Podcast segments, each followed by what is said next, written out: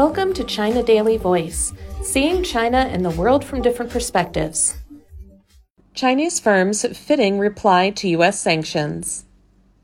While U.S. sanctions have choked the supply of U.S. chips to Huawei, they have made it almost impossible for Semiconductor Manufacturing International Group to obtain U.S. technology.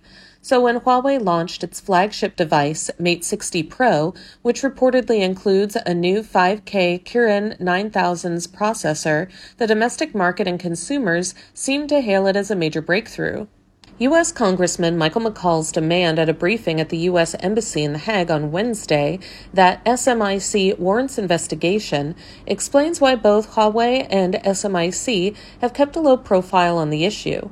While U.S. National Security Advisor Jake Sullivan said he needed more information on the precise character and composition of the Kirin chip, McCaul asserted, without having any evidence, that it sure looks like it did violate U.S. sanctions, a premise that is based on presumption of guilt.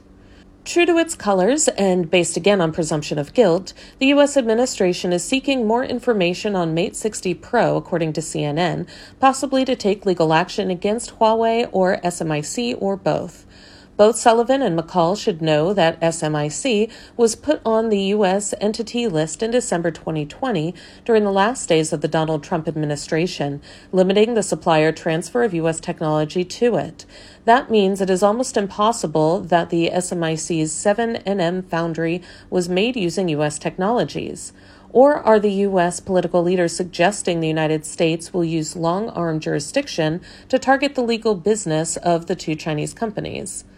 The U.S. used long arm jurisdiction to cripple Japan's Toshiba in the 1980s, enfeeble France's Alstom in 2013, and deal a big blow to Germany's Siemens in 2018, all on flimsy grounds and to protect American enterprises. In 2019, the Trump administration targeted Huawei with even harsher measures, banning all U.S. enterprises from supplying advanced chips to the Chinese company. Against this background, Chinese researchers' breakthrough, as demonstrated by Huawei's Mate 60 Pro, is a fitting reply to the U.S.'s beggar thy neighbor policies. The most effective resistance against the U.S.'s long arm jurisdiction is to invest in research and development and produce one's own high tech products. For too long, the world has been suffering from the U.S.'s vicious long arm jurisdiction. It's time now for Chinese companies to make more technological breakthroughs and break the U.S.'s monopoly in different fields and end its global hegemony. That's all for today. This is Stephanie, and for more news and analysis, buy the paper. Until next time.